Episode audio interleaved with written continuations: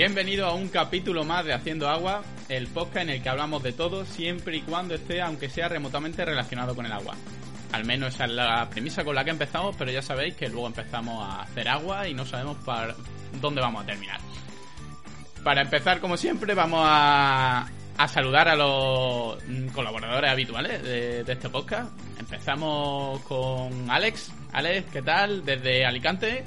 Muy buenas. Pues aquí estamos disfrutando de una mañana soleada y con ruido de obras por la calle. Nada mal. Bueno, perfecto. Mientras esté soleadito y haga buena temperatura Pues y sí, no pues sí. tengamos otra filomena encima. A falta de bares abiertos, pues mira, siempre nos podemos tomar una cervecilla en la terraza por lo menos. Es un, lu- es un lujo. Mira en el 2021 con lo que nos conformamos. Con podernos tomar una cervecita. Todo está baja las expectativas. Y en Barcelona tenemos a la gran Marina. ¿Qué tal, Marina? Hola, buenos días, ¿qué tal? ¿Los bares abiertos o cerrados? Eh, están abiertos ahora mismo. No, no, todavía no. De hecho, abren a la una. Así que no, no cuentes conmigo a partir de esa hora. Saldré, Ah, ah. saldré corriendo. O sea Vale. que café no, ahí directamente para el vermú y la cerveza. Ahí directamente al, al tema y además ahora nos han alar- alargado una hora. O sea, podemos hasta las cuatro y media. Eh, que da pues eso para la sobremesa. Sea, tienes que hacer como un express de eh, sobremesa, eh, cubata, puro, to- to- todo eso precomprimido en, Muy- muy eh, rápido, en, en muy media rápido. hora. Sí. Perfecto. Y aquí en Málaga pues estamos, mm, bueno, medio soleadito, medio nublado y, y abren los bares. Después de dos semanitas abren los bares y los establecimientos. Así que habrá que irse a tomar una cervecita luego, ¿no? A celebrarlo, pero en terraza y con distancia de seguridad. Bueno, voy a recordar los, Twitter por si alguien quiere quiere contactar con nosotros. Eh, El Twitter de Marina es Marina Arnaldos O. El Twitter de Alex es AL16GM. Mi Twitter es Hidrosostenible. Y recordaos que os podéis escuchar este podcast eh, en las plataformas habituales en iVoox, en Spotify y Apple Podcast. Y que os suscribáis y así eh, sale un aviso cuando publiquemos nuevo eh, capítulo. ¿Y de qué vamos a hablar hoy? ¿De qué vamos a hablar? Hoy vamos a hablar sobre grandes inventos del agua, ¿vale? Cada uno ha elegido un par de inventos que considera que son importantes, ya no solo para el mundo del agua, obviamente, para, para en general para la humanidad. Y vamos a comentarlo un poquito y a lo mejor Luis, incluso hay Luis, un poco de pique. Una, una duda, ¿Qué? una Dime. duda. Eh, ¿Gana alguien? O sea, ¿esto es competitivo?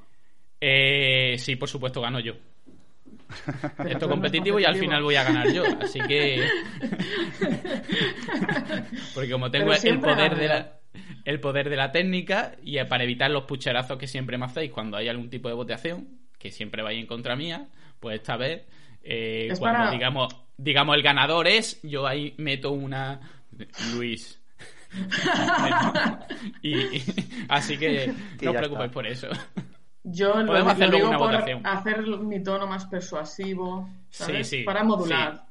Exactamente. Si estoy Vamos a hacer- compitiendo, ya sabes que me vuelvo, ¿sabes? Va- Yo me, va- me- me- me- va- vamos a hacer una cosa. ¿sabes? Para, para evitar eh, los pucherazos habituales, vamos a, a dejar que la audiencia eh, Yo- decida. Y sí, que, yo creo que sí. Hacemos luego una encuesta. y en luego hacemos una encuesta y, y votamos eh, de los inventos o innovaciones que hemos elegido, cuál consideran que es la más importante y la mejor y la más guay. Ay, eso me encanta. también. El voto popular. Venga. ¡Viva la democracia! Viva. Pues venga, A vamos a empezar, vamos a empezar por Alex. Alex, a ver. ¿qué Venga, ya, trae? vamos a empezar. Pues a ver, yo he elegido algo que. Una cosa que me encanta, pero como soy muy responsable, nunca hago, que es el baño. O sea, lo que es bañarse en sí. Lo que es ir al baño a todo el mundo nos encanta. Que no te bañas, nunca vas al baño. No, no, A ver, bañarme no. Yo soy segundo, responsable y yo me ducho. Yo me A ducho. ver, para la audiencia, estamos hablando de bañeras. ¿Bañeras? Exactamente. Vale, bañeras. No sé. Sí, sí, estamos hablando de bañeras. Que podemos tener bañera y ducharnos igualmente. Que eso es un conflicto con el que estoy luchando con, con mucha gente. Que dice, no, es que el baño, es que me encanta bañarme, pero, chacho, tú sabes la cantidad de agua que se gasta. Pero bueno, hablemos del el baño. ¿Cómo nació el baño? Vosotros imaginaros hace 5.000 años. Los romanos. ¿eh? No, 5.000, 5.000 antes. Antes, Más. antes de los romanos. Los de antes de los romanos. ¿Quién, quién estaba antes de los romanos? Egipcio. Los babilonios. Exactamente. No, no, no te Los pases. pastores. Los pastores camino a Belén. El hombre de piedra. El Yeti. Los monjes budistas. ¿Es, ¿Es en el mismo sitio? Bueno. Pero, Nada, oye. pero, pero ¿qué habéis desayunado? ¿Qué habéis desayunado esta mañana? No, no.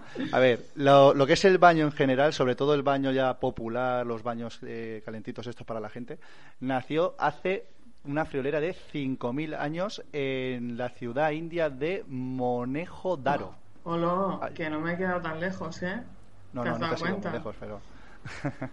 sí, pero mira, os cuento un poquito más sobre esta historia. Resulta que eran eh, recintos pavimentados cuyas piscinas o albercas eh, contaban ya con desagüe, o sea que sí que tenían ya eh, sistema de alcantarillado, imaginaros. Total, eran estructuras parecidas a la de los baños purificadores que la nobleza practicaba hace 4.000 años en Babilonia y también en Egipto, pero en la India nació primero. O sea, empezamos ya como recopilando hacia atrás. ¿Qué pasó con estos baños? Que, como no, tuvieron un camino desde Oriente. Eh, los cartagineses tuvieron grandes y lujosos baños públicos donde se hacía ya la vida social. Es decir, lo que serían los spas de, hoy en día, pues ya, no, ya lo podemos encontrar en los cartagineses. Nos ofrecían bañeras antiguas, eh, por ejemplo, en el Palacio de Nosos en el año 1700 a.C. o los baños de las, de acrópolis de Tirinto, que apenas nacieron 300 años después. Y, como no, los luego llegaron los romanos, que de ahí ya se extendió a toda Europa. Y titi, ¿qué más Los romanos robaron la patente y la vendieron por todo. Exactamente.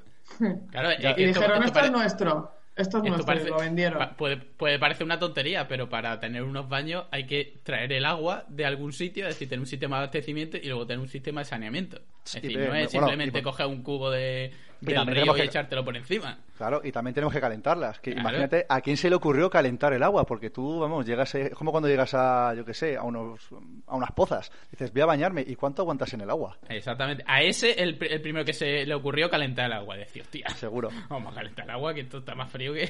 No sé Qué si habéis ido alguna vez a un... el primer baño que se echó alguien. Sí, ¿Tú sí. te imaginas el Bueno, primer baño que alguien se eh, echó en el mundo eh, y dijo, eh, ¿esto eh, qué es? O Eso sea, es como el, pri- el primer baño después de un viaje que vuelves a tu casa y te da una ducha caliente, pero multiplicado por, claro, por la historia de la humanidad. Post Camino de Santiago, eso nunca, vamos, imaginaros. Pero bueno, eh, vosotros sé sinceros, ¿habéis estado alguna vez en un circuito de estos termales donde está la- el agua caliente, la tibia y la fría? Sí. sí. Sí. ¿Cuánto tiempo aguantáis en la del agua fría? Porque eso es como sería antiguamente todo realmente, agua fría. Eso, yo, a- había uno, me acuerdo yo, que era como unas escaleritas que bajaba, como dos metros y unas escaleritas que subía. y el reto estaba en no darte la vuelta en mitad, antes de llegar a la mitad y, y hacer el camino, que eran como 10 segundos. Hay gente que se El- tiraba ahí. Sí, lo del tema del agua fría yo siempre he pensado que es, eh, o sea, totalmente innecesario. No sé por qué lo ponen ahí. Lo ponen ahí, te lo voy a decir, para que los hombres que quieren demostrar algo entran y salgan, porque son los únicos que lo hacen, ¿sabes? Es en plan de... "Oh", ¿sabes? Y, y dices, mm, ¿qué haces? ¿Sabes? O sea, ese agua está fría, es que es desagradable. ¿Por qué? ¿No? O sea, yo estoy aquí templada y- o caliente, de caliente templada, sin tener que preocuparme de, de qué significa que no me atreva a meterme en la fría. Pero, no significa es- nada, significa que, que- que- que estoy en mis cabales, básicamente. Pero eso es para darte más gustito cuando vuelve a la caliente. No lo sé, yo creo que es para, joder, tío, estaba fríísima, estaba helada. yo". No, no, no es tanto. ¿sabes? Es como, haced lo que queráis. En fin, pero voy a volver un poquito a lo que es el agua caliente, olvidemos el- las aguas frías, porque realmente el, el uso del agua caliente, caliente de verdad, nació cuando encontrábamos los baños termales de Bulgaria, donde ya era con agua superficial y caliente.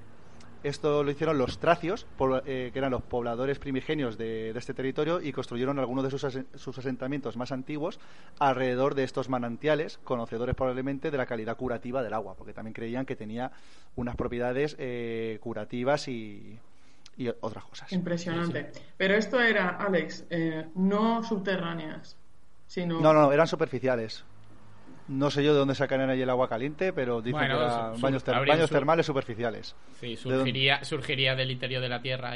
Zonas, que, por ejemplo, en- aquí en Granada, en Alama de Granada, hay una hay, Hay un surgimiento de en un balneario de agua y de hecho hay parte del agua que, que va al río y entonces hay como una especie de medio poza y demás justo al lado del río donde el agua sale caliente y se junta con el río. Mm. Claro, El río yo está- conocía los de los de Islandia, que sí, que sí que son más conocidos, pero en Bulgaria no conocía yo aquellos. En esa zona hay, hay Bueno, allí, allí está en Bulgaria Car- Carlo Vivari, que es un de estos muy famosos, eso donde estaba. A ver, voy a buscarlo. Es una. En, en- en eh, el- en el- República Checa, eso es República Sí, Checa. en el perímetro. Sí, pero bueno, Yo cerca. en En la Eslovenia, zona de- en Eslovenia, en unas, unas zonas de aguas termales y tal, y aquello olía a sulfuro que tú decías. Estamos aquí, o sea, esto tiene mala pinta. Sí. es un color negro, ¿sabes? Claro, y tú ahí en una, en una sopa sulfurada. Y Sulfuro, es decir, huevos podridos, para que la gente. Sí, sí, total, Sí, no lo ha pillado. Claro, es A que ese tipo de aguas tiene- tiende- tienden a eso. Y eso sí se le busca, como ha dicho Ale, eh, propiedades medicinales muy rápido. Siempre que haya un surgimiento de agua un poco rara, agua caliente y demás, ya está alguien diciendo, no, es que Esto es curativo, bueno seguro. Lo para que no esto". entiendo es por qué no se les ocurre que son propiedades que te matan. O sea, porque claro, no, no, uy, ya ha salido agua, ¿no? Caliente, esto seguro que me cura de algo. Y yo pensando, vamos a morir todos aquí. Esto es horrible. Pues sí. No, pues en la zona esta que estamos comentando de Bulgaria, República Checa, toda esa zona, hay más de 700 manantiales, pero los que sí que ya fueron eh, la cúspide de esto fueron, como no, Oriente, los japoneses, que eh, también aprovechaban eh, estas aguas que consideraban que tenían poderes curativos, que servían también para conseguir mejorar la belleza. Y entonces se montaban como saunas jacuzzi, zonas para dormir, aparte Los de máquinas. Sí, sí, claro. ¿Qué son los Montaban estas. son como... mm, son- perros. No, son como, como, son como alojamientos en Japón que tienen como unos baños abajo. Tú, tú te quedas a dormir, pero estás como en los baños. O sea, vas ahí para estar en los baños. Es como especie de, como las saunas estas rusas, pero para japoneses. Ahí tienes que pillar unos hongos que flipas. Hongos, hongos japoneses, hongos de esos. ¿sabes? Eso seguramente la hacen en finas láminas y luego. Sea, eso lo ponen eso para luego comer. te lo ponen en el desayuno. y- y- Te lo y ponen pa' con murciélago y para adentro. Sí, bueno, en Japón. ¿Habéis estado en Japón alguno de los dos? Yo, Tú has estado en Japón. Pues por lo visto en Japón, en las casas, hay como una, como una, muchas casas hay como bañeras que están llenas de agua y de hecho con algún tipo de hierba y demás y que están hechas para bañarse pero que el agua permanece ahí, de hecho tiene una tapa, entonces tú te duchas y demás, te limpias tal igual y luego te metes en ese agua, Un que ese caldo. agua no se, claro, es un caldo, porque eso va para toda la familia. Hay que limpiarse bien porque no es que la, tire y la, y la vuelve a, a poner, pero en las casas, bueno, las casas supongo que las casas que tengan un poco de pela y demás, porque ya sabemos el tamaño de las casas en Japón, pues por lo visto lo tienen, pero claro, hay que meterse muy limpito. Mm, yo estuve en un apartamento japonés de estos muy pequeños que tú decías, formidable lo que han metido esta gente en tan poco espacio. Eh, y, lo, y lo único, o sea, mi única experiencia así de- es, fue con el, con el váter. O sea, el váter, sabes que tienen como botones que Sí, tiran sí. chorros y hacen movidas y aquello era muy estresante. O sea, yo te lo digo, que durante un par de días ya me acostumbré a un par de cosas y ya podía tal, pero durante mucho tiempo era como, ostras, eh, ¿por qué no me dejas hacer pis tranquilas? es, que, es que no puedo. Quiero el servicio simple. ¿eh? Por favor, no, no, no me pegues un chorro cuando no me, no me lo espero, que es que es como vives en terror de que el baño te haga algo. ¿sabes? Ay, señor. Pues ya, yo creo que ya hemos hablado un poquito de los baños y la verdad que, hombre, son, son útiles. No sé No si para son los, mucho, ma- esto los es más, un invento muy bueno, ¿eh? los más útiles del mundo, pero la verdad que mola mucho como medida de, Limpieza y relajación. de relajación y de... Bueno, pues, la, la de negocios que se habrán cerrado en sitios de estos, en, en baños públicos. Eh, pues vamos a seguir con Marina. Marina, ¿qué tal? ¿Qué nos traes? A ver, ¿puedes Bueno. superar esto? Sí, sí, sí. Sí, os, os traigo, os traigo lo mejor que se ha inventado. fuera. No, no, no lo he inventado yo, ¿eh? ¿Te imaginas? ¿Lo he inventado yo? Es la- Marina. Arnaldo en el año Marina, 1800. inventora de... En 1914 eh, os voy a presentar para mí una de las mayores, uno de los mayores inventos eh, del sector, que son los fangos activados o los lodos activos. Toma, y la gente ahora mismo está flipando. La que no Esencial. sepa mucho de agua lo está flipando. ¿Cómo que están activando? ¿Qué es lo que me activan? La gente ver, está pensando en los fangos esto es- para ponérselo en la cara, porque como tema- Básicamente, vamos a, a pensar una cosa. En 1914 se inventó una manera de tratar el agua, de depurar el agua. ¿Vale? El agua sucia, ¿verdad? Se inventa una Hoy en día, esta forma todavía es la predominante, la que está instalada, y todavía se hacen innovaciones sobre ella, ¿no? la tercera derivada de la cuarta, de este proceso que nació en 1914. la friolera. O sea, se ha- ha- han entrado tecnología, nada de todo, inventos, se han hecho patentes, miles, investigaciones, proyectos, de todo. Pero el proceso que se inventó en 1914 sigue siendo el que en el 95% de los casos está funcionando, porque además es que funciona bien. O sea que, eh, y estos son los fangos activos, que tú dices, ¿y qué son fangos activos? ¿Y Exactamente. por qué Eso se se está llaman preguntando activos? todo el mundo. ¿Por qué se llaman fango. ¿Por qué no se llaman pasivos? Pues, em, son, básicamente lo que tú haces es que en este, en este agua residual crezcan unas bacterias que se, al final son tantas que son como lodo, son como fangos, digamos, y son activos porque se comen los, los contaminantes. ¿vale? Tú echas ahí aire, se hace un cultivo, eso se, se- las bacterias empiezan a comer los contaminantes y eh, se, puede separar lo que es el lodo, lo que es la bacteria, de la parte líquida que ya ha quedado limpia y sale de, de- de proceso. Pero la pregunta es, entonces, ¿tú echas cubos de bacterias o las bacterias vienen solas o cómo va Tienes, eso? tienes que generar el cultivo. Normalmente la vida mm, es una cosa bastante... O sea, donde hay, donde hay un sustrato y un tiempo de residencia, ahí se monta un cultivo. La vida se abre camino, ¿no? Te pueden salir bacterias ¿Cuál o... fue el invento? Porque tú dices, bueno, pues, pues déjalo Claro, ahí eso- eso en un charco ahí y, sale ya solo, ¿no? se acabará, ¿no? Aquello y ya pasará algo. Em, correcto, sí, pasa. Pero eh, el, el gran invento de, de esta gente, que, se, que además os lo digo, ¿eh? porque hay- es importante entender el contexto, se llamaban Arden y Lockett, ¿vale? Son unos tíos de la Universidad de Manchester. Que tú dirás, 1914 y la Universidad de Manchester, ¿por qué? ¿O por qué se lo inventaron allí?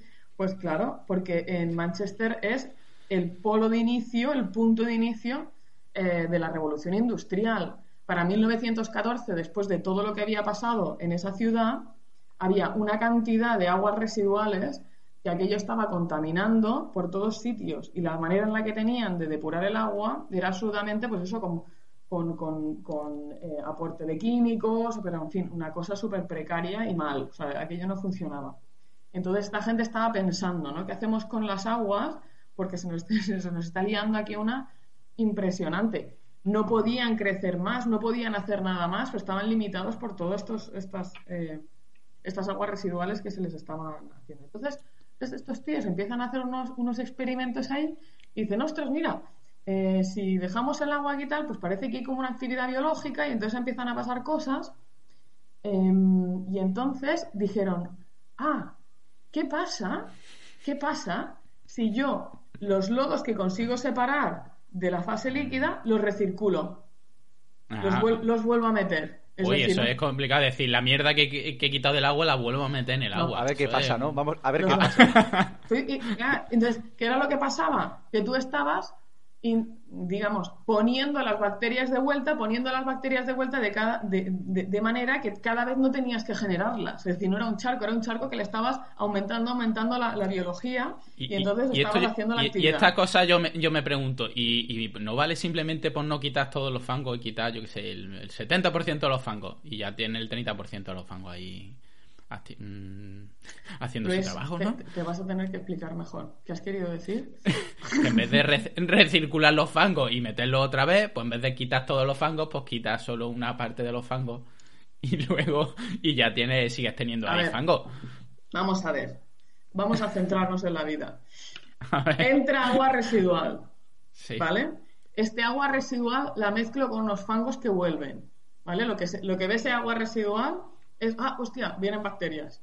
Vale, estas bacterias se ponen ahí y dicen, ah, sustrato, comida, me la como, ta, ta, ta, ta, ta. oxígeno porque están burbujeando oxígeno, ti, ti, ti, ti. me lo como, entonces ¿qué pasa cuando las bacterias se empiezan a comer? Se empiezan a reproducir, hay, muchis- hay crecimiento.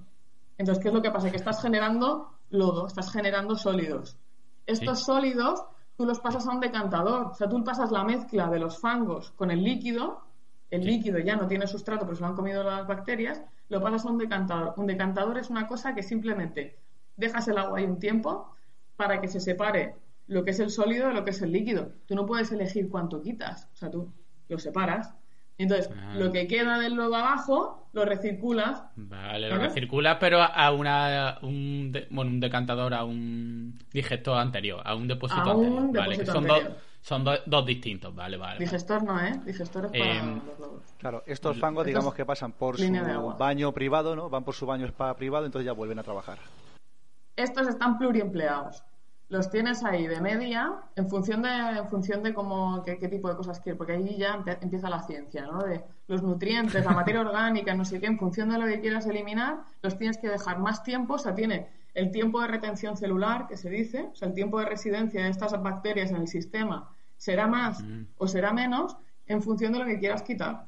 La materia orgánica es lo que necesita muy pocos tiempos. Pero si quieres ya eliminar otras cosas tipo nutrientes, pues los tienes que dejar más de cinco días. Están cinco días ahí. Es como, como los pilotos, ¿sabes? Que están como cinco días Entonces, y luego ¿cuánto- se tiran no sé cuánto tiempo vacaciones. Cuanto más grande la depuradora, más capacidad tenga, más capacidad de retirar contaminantes, entiendo. No, depende del tiempo. Depende Claro, pero me refiero, cuanto más grande es, más puedes tener un agua allí cinco días en vez de tener dos, porque viene más agua y, se te queda pequeña, ¿no? Bueno, depende del caudal que te entre. O sea, Claro, por una- eso, una con, cosa- un, con un una mismo cosa, caudal. Tú piensas, con un- hay con dos mismo cosas, caudal. hay dos cosas fundamentales en, en tratamiento de residuales. Uno es el tiempo de residencia hidráulico, que tú, que eres ingeniero de caminos, es el que entiendes. Es- aquí hay un volumen. El tiempo, el tiempo, ¿eh? un A mí volumen y un caudal y el agua se tira en la depuradora pues, 10 horas, ¿no? O sea, Claro, el agua ha sí. pasado 10 horas. Pero hay otro tiempo. El otro tiempo es el, es el tiempo El tiempo es relativo en la No. depuradora. no, es el tiempo en el que los lodos están en el sistema dentro. Y no es el tiempo de residencia hidráulico. Yo lo puedo cambiar cambiando el ratio de circulación, porque ten en cuenta que yo lo estoy recogiendo y devolviendo, recogiendo y devolviendo, recogiendo y devolviendo. Aunque el agua solamente esté 12 horas, esas bacterias han estado 5, 10, 20 días dando vueltas dentro. Ajá. Y luego ya las purgo. Vale, ¿Vale? vale, vale, vale. Vale, Entonces tú vale. puedes tener lodos muy antiguos, muy viejos, ¿vale? ¿Y eso es, eso, eso es bueno? No bueno, ya llega un momento son, en que. son más que no es bueno. evolucionados. Son más evolucionados. ¿Eso qué quiere A ver decir? si van a, a, ver si van a tomar conciencia de sí mismos Claro. y la liamos. la- los dejas mucho tiempo y sale un hombre andando, ¿no? O sea, Exacto. pero, pero es verdad, o sea, al final lo que pasa dentro de esos, de esos cultivos es que van evolucionando. Según van apareciendo especies, pues otras más grandes que se las van comiendo, es decir, es un sistema vivo. Entonces, cuanto más tiempo dejes eso, empiezan a aparecerte organismos más complejos. ¿Cuáles son los organismos más complejos que puedes encontrar en los lodos activos? Nemátodos. Acá, gusanos. ¿Sabéis gusanos? Los gusanos ya no son bacterias, son eh, cosas que tú ves moviéndose. y eso es porque tienes unos lodos muy antiguos, tienes lodos que son muy viejos ya, han, han estado dando vueltas mucho tiempo. Entonces, en función del tiempo de residencia hidráulico, mm, tú podrás mm, depurar o no, porque necesitas un tiempo de residencia hidrá- hidráulico mínimo, pero en función del tiempo de residencia celular, tú podrás hacer ciertas reacciones en ese agua o no. Por ejemplo, la nitrificación te requiere más de cinco días. En- Entonces, esto que parecía una cosa tan tonta, que es recircular unas bacterias, no sé qué, aquello es un mundo fascinante. Ya te digo, llevamos desde 1914 implementando cosas. Hemos hecho la eliminación de fósforo, hemos hecho la eliminación de nutrientes, hemos hecho la de- desnitrificación, todo sobre la misma base del tratamiento biológico del agua residual y de esta recirculación. O sea, qué cosa, ¿no? Impresionante. Una recirculación, una aireación y un tanque. Y ahora, mm, infinitas patentes, infinitas tecnologías, infinitas empresas, infinitas personas, tesis doctorales sobre esto. Increíble. Pues, lo- ¡He lo- ganado! lo- bueno, no sé, no sé. uno, Con, uno- uno, ¿eh? con unos gusanicos va a ganar. A ver, si te hubieras traído un rollo bricomanía y decir cómo montar en casa tu propia mini depuradora, entonces sí, ahí sí que Bueno. ganarías. Facilísimo. Marina, Yo la monté no. para mi tesis doctoral. Sí, Era una- pero, sí, sí. Pero en rollo casa, bueno, en rollo te No, no, tenía dos reactores y tengo muchas fotos con mis reactores. Yo con un sombrero y los reactores con un sombrero, ¿sabes? Flores, unas cervezas. Me dio para mucho mi tesis doctoral. Tengo todo tipo de cosas. El día que los maté, ¿Los mataste, pero lo- lo- Los lo- los los mataste físicamente o los tiraste? Ah, pero yo no, creía no que le- recuerdo muy bien ese momento No le- de coger mis reactores y tirar los, lodos por el, mis queridas bacterias, que además las había la- se había hecho una evolución dirigida, no sé y los tiré por el desagüe y, y- y tenía como un alivio y a la misma vez un ataque de ansiedad, como, ¡ah, ah, pero no, ¿por qué haces eso? Hostia, tía, un año y medio con aquello, que se iba, me, me tiraba todo el día mirándolos, o sea, Pero era lo- eran los mismos fangos, ya tenían nombre, ya eran bueno, prácticamente. iba purgando, ¿sabes? Vas Ah, no sé ¿Sabes? cómo dice que vez No, pero era ya, eran parte de mí aquello, o sea, el, el, el domingo, el sábado, el domingo, todo, porque si se iba la luz, si se iba no sé qué, se me fue varias veces la luz, tuve que ir ahí en plan de a salvar los lodos, ¿sabes? ¡Mis niños, mis niños! Pues venga, perfecto, ahora me, mundo- me toca a mí. Me toca a mí que os voy a Bueno, dar, os voy a dar pelo. Habéis voy, habéis el per- boss. Pero si has perdido, has perdido. os voy a dar, os voy a, pero si no he empezado. Ahora ya está, has perdido ya. Pues yo os voy a hablar de un tal Thomas Savery del siglo XVII. Eh, ¿Quién es este hombre? Deberéis conocerlo. Deberíais saber quién es este hombre. Sí. eh, básico en nuestra en la vida de la humanidad, en la Primo, evolución de la primo de humanidad. Pasteur. Sí, yo creo que vivía al final de la calle, ¿no? Ahí junto a la panadería. Eh, Me suena. sí, el, de, el de la. Paqui, que El de es la hijo Paqui, el de la del Paqui. tal, sobrino Que se de- casó con la maruja. el que tiene el coche no sé cuánto. Venga, venga, vale. No tenéis ni puñetera idea, así que os lo voy a contar. Este es el el hombre que inventó o que diseñó la primera bomba eh, que utilizaba eh, carbón para un trabajo mecánico y un proceso industrial. Esta fue la primera, la que se puede considerar eh, la primera máquina de vapor que realmente funcionó y lo utilizaba para la minería, ¿vale? Porque en la minería muchas veces hay agua, eh, hay agua subterránea y son un problema y hay que quitarla. Y claro, hasta esa fecha no había un sistema que, que los pudiera drenar. Es decir, este hombre inventó la primera bomba de agua. Un segundo. Bomba sumergida. Eh, no, en este caso no estaba sumergida. Tenía su tubo de aspiración y demás. Lo que pasa es que era la primera que tenía una capacidad de aspiración buena en condiciones Vale. para poder para poder eh, salvar grandes grandes alturas. No, porque te iba a decir, iba a atacar tu invención y a decir que bueno, que las norias han existido desde hace mucho tiempo. Claro, a- hablaremos eso, hablaremos eso. Esta se considera la primera bomba mm, automática, pero no es la primera bomba. ¿Cuál fue la primera bomba de la historia? ¿Cuál se considera la primera bomba de agua de la historia? El tornillo de Arquímedes, ¿cuenta? El tornillo de Arquímedes, que lo Vamos, inventó. puntito. Arquímedes. ¡Arquímedes! ¡No! ¿Fue él? Era una Galileo. No, fue Da Vinci, ¿no? No, coño, Arquímedes fue mucho anterior a Da Vinci. Fue idea, eh, no. Sófocles. Pericles. Aristóteles. Filipides.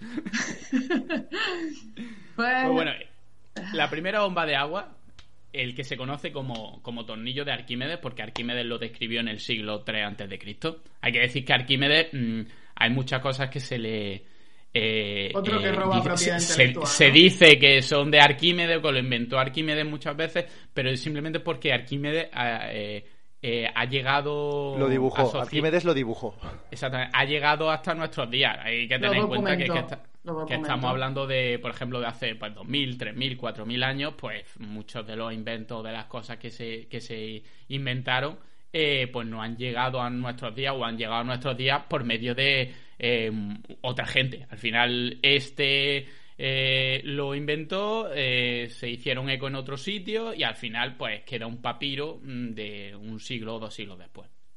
Realmente, el, ya se tiene constancia en el siglo 7 antes de Cristo, ¿vale? Eh, que lo había utilizado Sennacherib, rey de Asiria, ¿vale? Sennacherib, este, este hombre, eh, hizo un montón de cosas relacionadas con el agua. De hecho, era un se le dice que era un gran ingeniero y arquitecto, aunque bueno, nunca se sabe cómo era el rey. Madre mía, simpleme- simplemente se quedó con Por favor. O Con- sea, ese sería el último que hizo nada. No, digo yo, ¿eh? Ese miraba. Con Ese Bueno. mucho se miraba. respeto.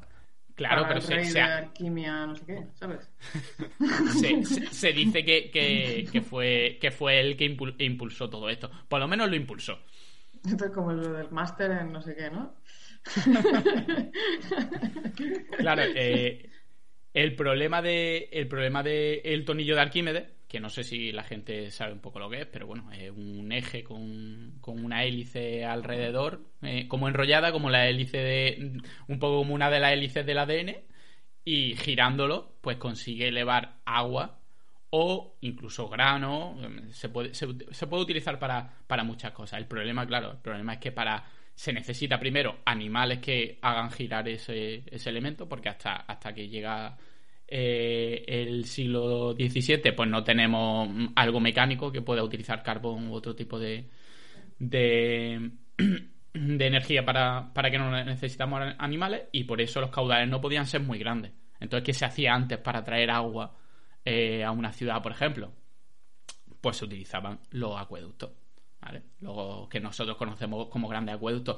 ¿Y cuál es uno o el primer gran acueducto o gran transporte de agua a grandes distancias? ¿Quién lo hizo? Yo para mí es el de Segovia. romanos! ¡No! Senaquerib, nuestro gran Senaquerib, Ah, nuestro joder. ingeniero y arquitecto. Gran arquitecto ingeniero de la historia, claro que sí. Claro. Este tío era un, un crack. Máster en Harvard, ¿no? Claro, este hombre eh, mandó construir un, un gran acueducto en Nínive, ¿vale? Nínive es una, ciudad antigua mm, mítica, que tenía un recorrido de más de 40 kilómetros, ¿vale? Entre acueducto y canalizaciones son más de 40 kilómetros. Eh, hay hipótesis recientes que piensan que esta Nínive, en, en- en esta Nínive, estaban los famosos jardines colgantes de Babilonia, que eran una de las siete maravillas del mundo y que no se sabía dónde estaban. Se hablaban de los jardines colgantes de Babilonia, pero no se sabía dónde, dónde se suponía que estaban. Pues hay estudios recientes que piensan que era esta Nínive, que está eh, a las afueras de Mosul, ¿vale? En el actual Irak. Eh, claro, pero no fue el único que hizo acueducto. De hecho, en la misma época, Ezequías, el rey de Judá, también hizo un acueducto que llevaba agua a Jerusalén. Y luego, bueno, pues tenemos lo, lo que todos pensamos, los romanos. los Estos eran como los buenos alcaldes de la antigüedad, ¿no? Los que hacían las obras así más. Exactamente, ¿no? pero bueno, al final yo creo que si tú dentro, si hay una obra bastante duradera, al final dentro de mil años te encuentras la típica plaquita de este banco lo, lo inauguró el alcalde no sé quién, no sé cuánto, en el... Al final, pues por eso se quedan los nombres de esta gente. Estaban en constantes elecciones, por eso estaban siempre construyendo. Exactamente. Eh, el primero, el primer mm, acueducto así romano conocido grande fue eh, el Aqua Appia, ¿vale? Que tenía 16 kilómetros de longitud. Eh, no está mal. Eh, y luego tenemos el Aqua, el Aqua Marcia, por ejemplo, que tenía una longitud de 90 kilómetros, ¿vale? Y fue construido, ya estamos en el 144 antes de Cristo. ¿Vale? Antes estábamos en el siglo VII Cristo y ahora ya en el 144. Y en la antigua Roma, que es nuestro, nuestra, el paradigma de los acueductos, eh, se suministraba agua a la ciudad y la abastecían 10 acueductos y el caudal total era de 140.000 metros cúbicos diarios. Imagínate esa, esa cantidad de agua. Claro, esto, esto hacerlo eh, mediante bomba, a- tornillos de Arquímedes, pues es imposible. Lo puede utilizar para, para sitios concretos, por ejemplo, hay uno, uno conocido en, en Toledo. Eh, se pueden utilizar las típicas norias de agua, no tienen por qué ser lo- los tornillos de Arquímedes, pero claro, son volúmenes muy concretos y si tú tienes a lo mejor por un río, como pasa en Toledo, que tú tienes el río eh, justo debajo de la ciudad, pero claro, lo tienes que elevar de alguna manera, pero es imposible que tú eh, por medio de tornillos de Arquímedes, o imposible, o muy complicado, tendrías que tener un montón de animales todo el día dándole que te pego para tener un volumen más o menos eh, adecuado. Una vez que tú haces tu acueducto, ya por gravedad va y ya puedes tener un caudal eh, bastante, bastante grande. Es más difícil de construir, obviamente, pero al final eh, te compensa.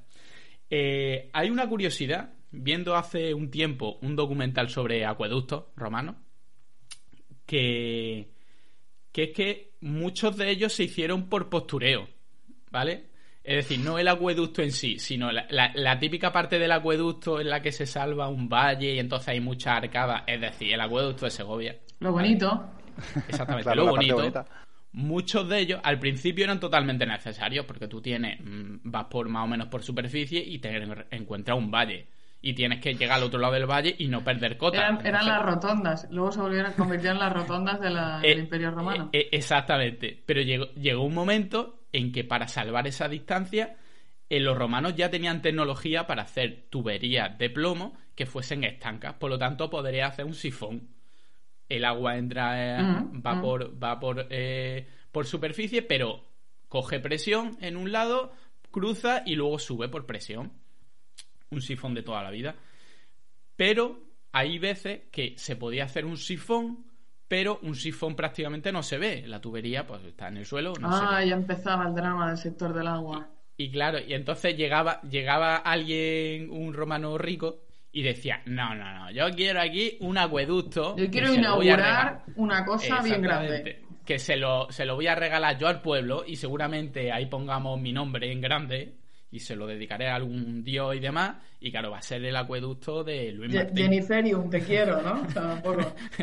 Exactamente, un, regalo, un- un regalo de boda para la mujer, algo, eh, algo, algo así. Y la verdad que es súper curioso. Y claro, eh, esto es lo que pasó en la antigüedad, pero a partir de tener una bomba en condiciones, ya no simplemente para el abastecimiento de agua se abrieron muchas posibilidades. Primero, no ir tan lejos a por agua si tú tenías agua más cercana. Y algo muy importante, la agua subterránea, que de hecho utilizamos muchísimas aguas subterráneas. Sin una bomba de agua eh, no podríamos eh, extraer la agua subterránea. Y esta bomba fue la precursora de la bomba de vapor. La gran bomba de vapor. Que al final, eh, bueno, la bomba de vapor es la máquina de vapor de James Claro, Watt. Así es como tu historia conecta con la mía, ¿no? Revolución industrial. Claro, yo, yo eh, eh, me he ido hacia atrás porque hacia adelante, imagínate eh, todo lo que viene detrás de la bomba de vapor y la, y la revolución industrial. Es decir, mm, básicamente, mm, este invento mío es lo que permitió eh, la vida moderna hoy en día. Toda, eh, Bueno. todo Occidente. Así que Mm. imagínate, uno- No unos sé. bichitos contra toda la tecnología de Occidente. Millones de bichitos. Miles de millones. Miles de millones. Yo creo que mi bomba. Tres o cuatro nemátodos. Pero como es esos nemátodos, ¿cómo, ¿cómo sobreviven? Porque tú aireas el agua. ¿Y cómo aireas el agua? Con una No voy a responder a esa pregunta. ¡Responda! ¡Quiero la verdad! Ay, bueno, Eh, pues eh, te voy a hacer, te voy a hacer, eh, te voy a hacer, un- hacer? una, no, no, te, te voy ¿Una a pregunta? contestar Ah, vale, Con- me va a contestar. Yo no te pregunto nada. con otra invención. ¿No digo? Ah, vale. Me vas a. Vale, vale. va- va- Vas a, a contra. Esto es una pelea, atacar. una pelea de gallos, de gallos ilustrados, ¿no? Perfecto. Yo, yo, yo, yo creo sinceramente que contra esto es imposible. Pero bueno, si tú sigues, no te desanimas, mm, avalo, alabo tu, tu fe. Mi persistencia y ánimo. Eh, tengo mucha moral, eso es la realidad. A ver, em, te voy a contar el otro invento que tenía ahí yo guardado en el bolsillo por si acaso me venías con el tema de la bomba, eh, que es el proceso de osmosis inversa. ¡Chan! ¡Chan, chan! Chan, chan. No me lo esperaba para nada. ¿Cómo que? Sí, es sí. una sorpresa. Una sorpresa. De Marina no nos Yo, esperábamos eso. yo pensaba que ibas a hablar de la desalación, ¿para qué te voy a mentir? Sí, sí, yo también, pero no. Parece ser que es la osmosis inversa. Nos la- ha sorprendido. Vamos a ver. Pero hablar de desalación. ¿no? En fin. Os voy a decir una cosa. Antes de, de poder inventar la osmosis inversa para desalar aguas, que yo creo que mucha gente que nos oiga, osmosis inversa, por lo menos te tiene que sonar, ¿vale? Que quita cosas del agua y que se utiliza para potabilizar, ¿vale? Antes de esto, se tuvo que, tuvimos que entender lo que era la osmosis natural, osmosis directa. Pues si no, tú dime. Claro, ¿Cómo entiendo no yo va a empezar por la inversa, claro. Claro, no, no empiezan con la inversa, la inversa va después. que luego sabes que vamos con la forward, ¿no? O sea, que la- en fin. A ver, a- El- el eso ya es que, es la de antes, pero en inglés. Sí, que es como el Todo en inglés el rizo. ¿no? O sea, en lugar de llamarle osmosis y punto, pues eh, resulta que. En fin. Lo primero que tuvimos que entender es que la osmosis natural existía y cómo funcionaba. Y esto lo hizo un francés. Lo hizo, lo hizo un francés con un. El año 1700. Un francés. Madre eh, una, una inte- un intestino de, de- de cerdo. Los- eh, la cocina en Francia da para mucho, también para la ciencia. Y entonces, eh, lo que cogieron, aquí el señor vio, Y si pongo una solución de un lado, que tiene muchas sales, y pongo una solución del otro lado, de esta membrana de cerdo, em, ¿cómo se mueve el agua? Pues el agua atraviesa la membrana va, eh, tiende como a equilibrar la salinidad de ambas, de ambas soluciones. ¡Pum! Osmosis natural la hemos entendido. hay una cosa que pasa que es esto. Luego hemos sabido que esto es lo que pasa en nuestras células y que esto es lo que esto es como un proceso súper básico en, en la naturaleza. Pero este señor francés, pues como que hizo el experimento macroscópico, ¿no? De esto, aquello que se entiende, lo del art attack, ¿no? O sea, bricomanía de la... y, y entonces, claro, pues esto aquí, ¿no? Había mucha gente dando vueltas. Eh, ¿Cómo podemos eh, coger agua de mar o agua salada y convertir esto en potable? Porque evidentemente había muchos sitios donde tú tenías un cuerpo de agua superficial, un río, un lago, un pozo, lo que fuera, eh, y podías eh, ahí montar un, tu pueblo, tu ciudad o lo que fuera y desarrollarte. Y había zonas donde no, aunque tendrían otras cosas que serían interesantes, ¿no? Es decir, pues tienen aquí hay recursos o aquí hay carbón o aquí hay eh, X cosa, ¿no? Y entonces fue en 1953 donde, cuando un señor que se llama Charles E. Wright, Reid, ¿vale? Em, que dijo, ostras, Carlos, para los amigos Carlos. Charlie, Charlie el de las membranas, eh, que dijo, ostras, lo que tenemos que hacer es un proceso que consiga revertir la osmosis natural. Y le dijeron, vale, genio, pero ¿cómo haces eso? Y entonces el tío, eh, en, en 1953, él dijo esto. Y dijo, vale, me doy cuenta de que me hace falta aquí una membrana que funcione de una manera diferente o algo que pase de manera diferente. Pues sí, en 1959 el tío, o sea, se tira como unos cuantos años pensando, seis, seis años pensando y el tío se le ocurre que se inventa una membrana a la que le puedes someter a una presión y entonces el proceso natural se revierte y tenemos las sales quedándose concentradas y el agua pasando al, al otro lado.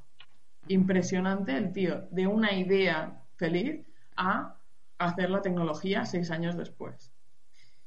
Pero la membrana que nosotros conocemos la que, la que es la de osmosis inversa y que cuando tú dices, ah, voy a estirar un filtro en casa porque tal, porque no me gusta el sabor del agua, no sé qué, y te ponen una este de osmosis. La membrana que va dentro, que consigue retener todas las cosas del agua y que te salga la No es de piel de cerdo. No es de piel de cerdo. No hay cerdos que se hayan asesinado en este proceso. Es cruelty free. Y, eh, y además... Lo pone, lo pone una pegatinita, ¿eh? Si lo miráis debajo del grifo, lo pone una pegatinita. sí, es como... Es como no, hay cerdos, no ha habido cerdos molestados. Pues... Eh, y luego no es la de este, este, señor. Es una que salió unos años después, em, en el año 62, bueno, entre el 60 y el 62, Loeb em, y Breton, no, perdón, Loeb y Suriharan no lo sé pronunciar bien, yo siempre me quedo con lo de Loeb. Yo los papers que me he leído son los de Loeb, que te dice cómo hacer la membrana que tenemos hoy, la osmosis inversa, que es asimétrica, eso quiere decir que no es como este, el, el lo que dices fue, bueno, una membrana que es densa, que es así, y ellos inventaron una membrana que tenía una capa activa que hacía eh, que mejoraba muchísimo el rechazo de sales y el, el, rendimiento del proceso. Y hasta hoy, ese concepto de membrana, desde 1960, es el que seguimos empleando. Con recubrimientos, con no sé qué, con este pa, porque en este plástico, con este módulo, lo enrollo así, me lo pongo así, lo estiro, lo pa. La misma. Claro. Esto vale inventos duraderos. La clave, la clave está en que tú sometes al agua esa a grandes presiones. Sí. ¿No? La obligas, la obligas a hacer lo que no quiere hacer. ¿Con qué lo haces? Con que, le... ¿Con qué lo haces, eh, Marina? Responde. ¿Con qué le das presión al agua? Quizá con una bomba de agua. Seguro, seguro que utiliza los cerdos. No, no, no, seguro que utiliza los cerdos. A ver, con una bomba de agua lo único que hubieras podido hacer es, mm, es, llenar tu bañera de agua de sal, que está hay gente que lo hace, ¿no? Pero claro, aquí, ¿qué es lo que va en medio? ¿Dónde se aporta el valor? Y... Así está claro. Pero daros cuenta que se he puesto dos, dos inventos vintage que siguen siendo hoy en día la pera limonera. O sea, estado del arte. Toma castaña, ¿eh? Eso sí que es durar. Sí, pero bueno, muy evolucionado también, porque si no. Porque si no va, va, a parecer que llevamos aquí 100 años con la misma tecnología. No, es eh, literalmente más de 100 años. En el caso de, lo- de los fongos activos, más de 100 años. Sí, pero yo, yo creo que sí, sí, evoluciona algo mucho, aunque tenga. Es como decir que la bomba de agua que utilizamos ahora, eh, el tornillo de Arquímedes evolucionado. Bueno, vale, sí, de alguna manera no, sí, no, pero. No, no, no, no, porque no se basa en el mismo fundamento físico, pero en este caso sí. Es decir, Bueno, pues entonces- seguimos utilizando el mismo concepto físico, el mismo proceso físico es el mismo. No ha cambiado, no hemos de repente dicho, no, ahora vamos a poner unas ondas de microondas y entonces el agua va a saltar por los aires. No, eso no ha pasado. Lo mismo, conceptualmente igual. Lo mismo hay que darle una vueltecita y. Mm, Mira, eso es como decir, un día me inventé el huevo frito, ¿sabes?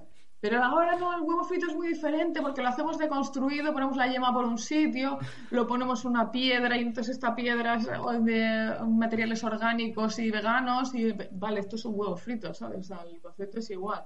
No te has inventado el- la, ¿sabes? Como el huevo frito he construido la, co- la tortilla, no sé qué es lo mismo, ¿vale? Y esto, señores, la definición de haciendo aguas. Hablando de huevos fritos desconstruidos. Estoy intentando hacer un ejemplo.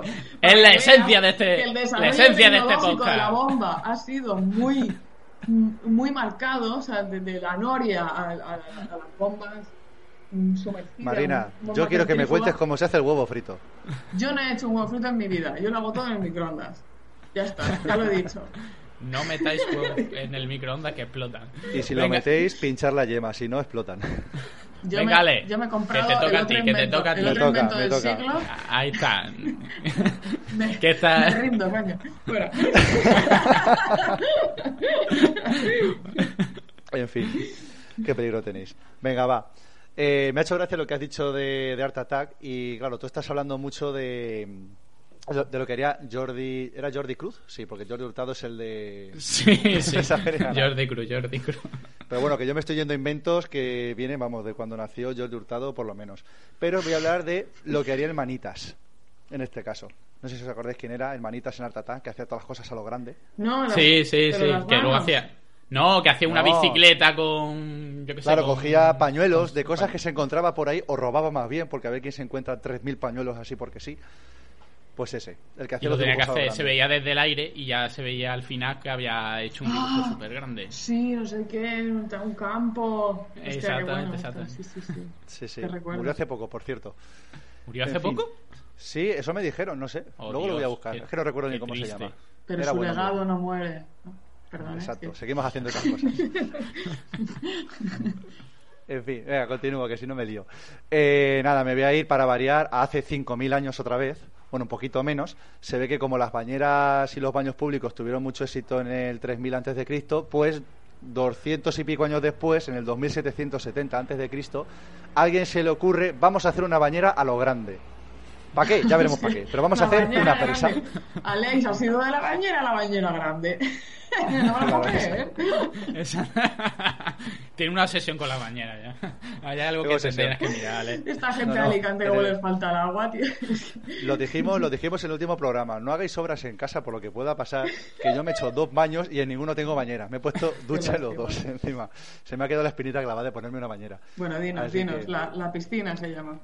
No, la piscina, no, la presa, la presa. He hecho la presa. Ah, algo más Ah, grande todavía. Ah, Bueno, una presa es una piscina muy grande, una, ya pi- una está. piscina muy grande, ya está. Es una bañera, pero para gente grande. Y arreglado. Pues eso, total, que hace, eh, bueno, en el 2770 antes de Cristo, esta vez ya no fueron los indios, ahora sí son los egipcios los que construyen la primera presa de la cual se tiene conocimientos históricos. Está ubicada a 30 kilómetros al sur del Cairo y se llama Sad el Kafara. Tiene- no sé, tiene nombre como de postre árabe, pero bueno. Eh, traducido al castellano sería la presa de los paganos. Esta medía 11 metros de altura y tiene una longitud de 103 metros en la parte más alta, 80 en la más baja. Y para hacerla no se hizo de hormigón, por supuesto, sino que se hizo con paredes exteriores eh, aparejado con mampostería y el interior de la misma rellenado con 10.000 toneladas de piedra y gravilla. O sea, un poquito a nivel precario, pero oye, al Bueno, final tenía su uso. 100, y, 100 metros por 11 metros es un viaje de, Está- está bien. de presa Está- para la, para la época. Qué bien, qué Sí, bien sí. os lo estáis pasando los vamos. ingenieros de caminos ahí con vuestras pies. Estamos ahí metiendo, metiendo. Claro, y luego- Sí, pero refuérzalo con gravilla, que si no, no aguanta eso. Venga, tres kilos más. Sí, sí. Eh, bueno, que sepáis que tardó en hacerse casi 12 años. O sea, imaginaros cuánta gente no moriría haciéndola porque el tema de seguridad y salud por aquel entonces, cero. Claro, hoy, hoy lo llaman CrossFit. Tal cual. Por cierto, aprovecho para recomendaros unos documentales del National Geographic que cuentan cómo se harían hoy en día infraestructuras que se hicieron hace miles de años y cuánto costaría Ah, hacerlas. Está curioso, Yo está he, visto, curioso. yo he visto alguno de lo típico de cómo podrían hacer las pirámides y podrían mover ese. piedras tan grandes y, y, Oye, ese y proponían está un guay. método Sí, y sí, lo- está y muy lo chulo, ¿eh? hacían. Hicieron también el puente de, de Brooklyn, lo, querían, lo, lo hicieron también, y así, historias de ese estilo. Pero bueno, que me desvío. Y ahora os digo, hoy en día, ¿cuáles creéis que son las presas más grandes del mundo? Y no son las que Hmm. están hechas en España, hechas por Franco. Aswan. Eh, la presa más grande del mundo, esa es la de una en, en, en Kazajistán. Hay una por La ahí. en-. Sí, la más alta del mundo, esa que no se sabe si La- está terminada o no. La de las tres gargantas. A ver, es que depende. ¿Qué consideréis la más grande? La que más superficie ocupa, la, que, la de más altura. Porque si hablamos de, de la de más altura es la que dice Luis, la que está en Tajikistán, que es la presa de Rogun, que tiene 335 metros de altura. Esa es una. Luego también en Zambia, en Cariba, nos encontramos la que tiene mayor volumen de agua, con 180.600 hectómetros cúbicos. O sea, Claro, pero esa tiene un poco de trampa, me parece, recordar. Zambia? Porque, sí, porque tenía un lago agua arriba y se juntaba con el lago. Han hecho trampas, seguro. Eh, Vamos a ver, la que cuenta- era parte suya y parte de la naturaleza. Ah, ver, Luis, por favor. Qué mentira. A ver, la que cuenta es la que tiene más agua. ¿Para qué sirve una presa? Para generar electricidad, por ejemplo. ¿Eh? ¿Eh? Pues Sí, cuanto más agua tengas, más electricidad una generará, presa de ¿no? laminación que no sirve para ma- almacenar agua. ¿Eh? ¿Eh? ¿Eh? Estos ingenieros industriales que vienen aquí. ¿eh? Qué A manía, qué manía de que si no meto un ladrillo no cuenta, ¿sabes? Ah, Hombre, si no, Pues no mira, te pagan y no hablando- puedes poner ahí Si no hay un- cemento, no me interesa. Exactamente. Pues mira, hablando de cemento, ¿cuál será la presa que más material lleva? O sea, que más, la, por decirlo así, la presa más gorda del mundo. La presa más gorda. Eh, Ay, va, qué chorrazo. una china. No, es la es canadiense, se llama eh, Tailings. 540... Sí, ¿cómo, ¿Cómo se llama? Canadiense, Eh, parece chino. Ese nombre parece chino. No, Saint Cruz Tailings se llama. Eh, Ah, vale. Tiene 540 millones de metros cúbicos de hormigón. Qué bien. Estáis emocionados, ¿eh? eso es No un tengo- bicharraco. ¡Buah! Buah. Guapísimo. Qué horror. A saber cómo habría que La hacerlo. fiesta del hormigón. Sí, pero bueno, y luego la que tú has dicho, Marina, también la de las tres gargantas es una de las más grandes, que tiene una producción, tiene una capacidad de 22.500 megavatios. Claro, esa, esa es la que tiene potencia instalada, ma- Y mayor además- potencia instalada. Exactamente. Pero no es la que más número suele- de gargantas. Eh, sí. Y la que y no sé si es la que más población también tuvieron que mover, pero no me, ya sé, no me acuerdo. Es- No, pero la que más produce es la, es la brasileña, la que está La de, entre, Itai- entre la de. Itaipú, sí. Sí. Pa- el año pasado me parece que sí le ganó, le ganó la, la de las La de las tres gargantas. gargantas, Pero la en normalmente, claro, tiene mucha potencia instalada, pero es que la de Itaipú tiene, es La de más bajita, pero tiene un caudal muy, muy grande y es Sí. muy constante. Esa mueve 98.000 gigavatios hora al año. Claro, es que la gente siempre, cuando dice esto, la gente piensa, no, la de las tres gargantas. Y realmente, como presa en sí, no es la más grande en nada.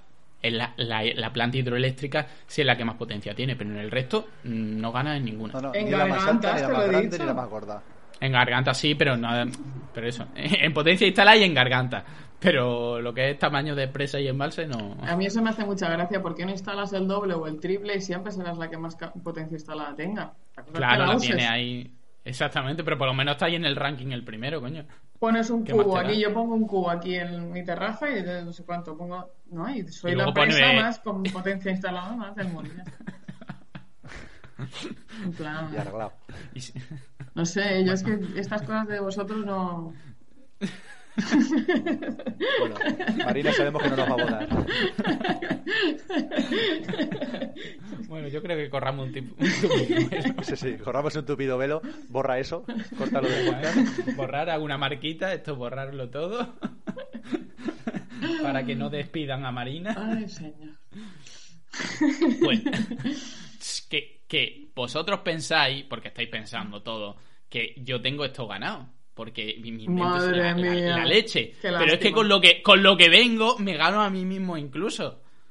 Estoy- lo que me traigo ya es ya la, tienes que subir el releche. nivel. Ya tienes que Exacto, subir el nivel pero porque hasta ¿eh? ahora. Sí, es que esto es, Mira. esto es como, como tener a tu contrincante en el suelo y rematarlo ahí Vamos a ver. Luis, Luis, Tienes que has ganar tratado de ganar un concurso de inventos con un periférico, Con un periférico. ¿Sabes? Madre mía. La bomba de agua, un periférico. con un auxiliar.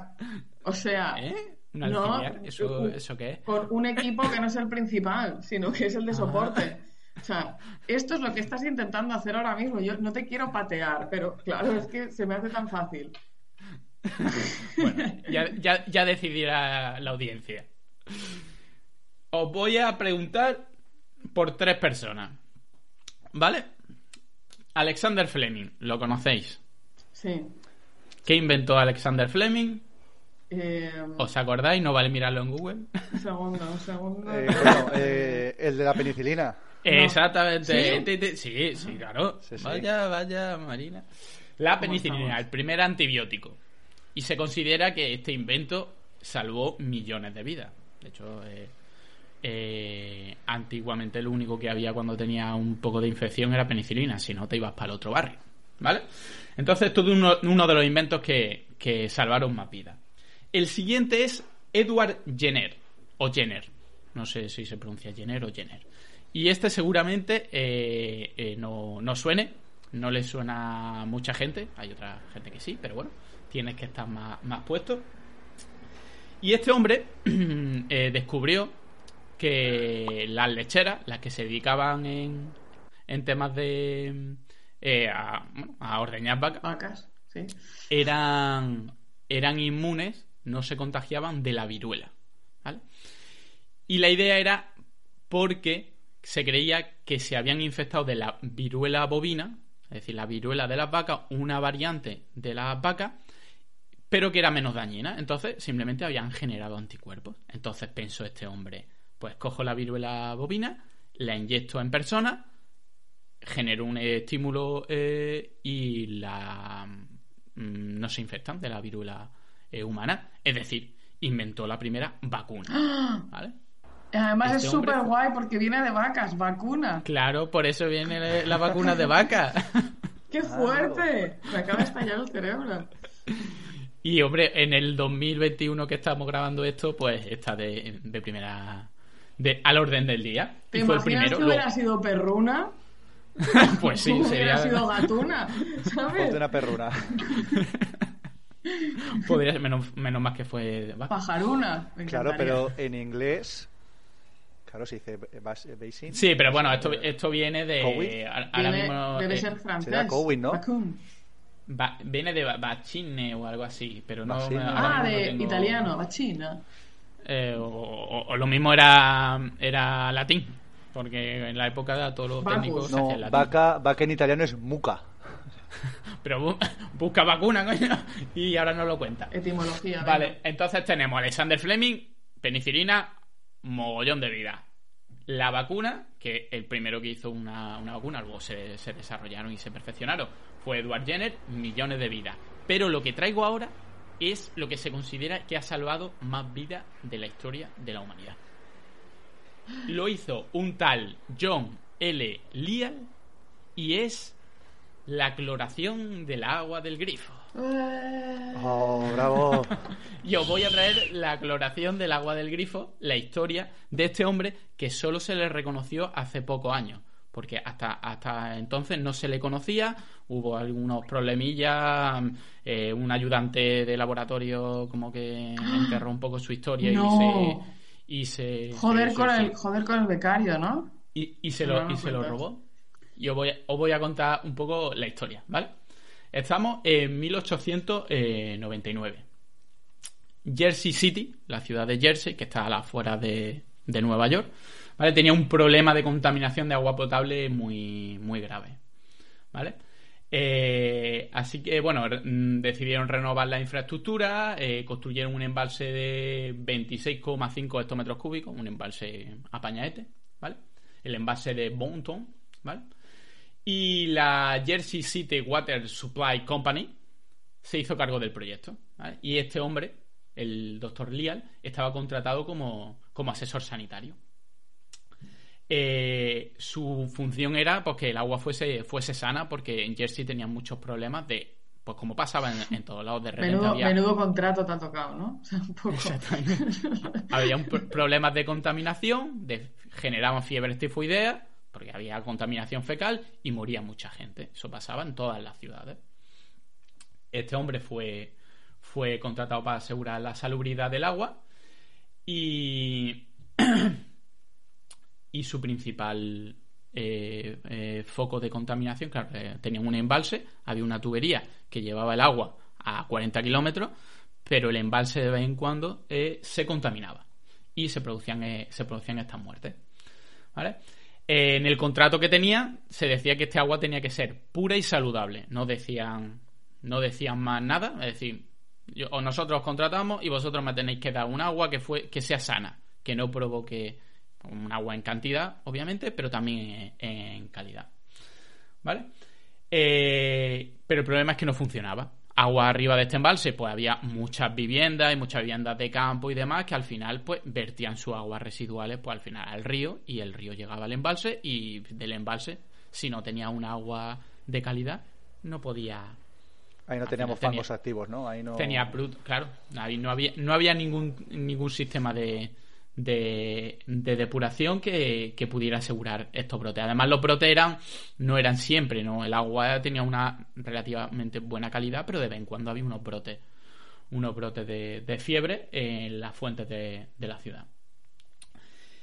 Y claro, ¿qué hizo este hombre? ¿Vale? Este hombre eh, era experto en bacteriología ¿vale? Y había sido jefe de salud eh, pública en la ciudad de Patterson, en New Jersey.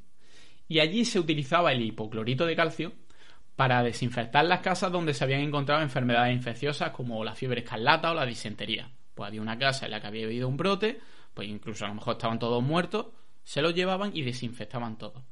También había algunas experiencias, por ejemplo en Lincoln, Inglaterra, ¿vale? Donde se usó eh, hipoclorito de sodio para matar las bacterias tifoideas del sistema de abastecimiento de la ciudad.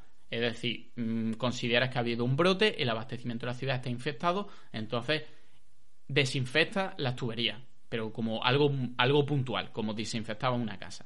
Igual. ¿Vale? Pero lo que no era lógico y no, se pare- y no parecía lógico era utilizar e- ese cloro para, para el agua potable, para el agua que tú te bebías. Pues claro, el cloro es, mm, es muy agresivo. De hecho, se utiliza en la guerra las bombas de cloro. Es un veneno. Si tú te intoxicas con... Solo tienes que tomarte un, un, chupito de lejía y ahora verás qué bien te sientas. ¿Vale? Entonces, ¿qué hizo este hombre? Este hombre cogió y sin que nadie lo supiera, aquí está la clave, pues claro, tú le dices a la ciudad de Jersey, oye, que voy a meter este veneno en el agua potable, no os preocupéis, vosotros seguís bebiéndola. Pues no lo hizo. Entonces lo que hizo es coger y puso una planta de potabilización eh, a la salida de esta presa y empezó a hacer investigaciones.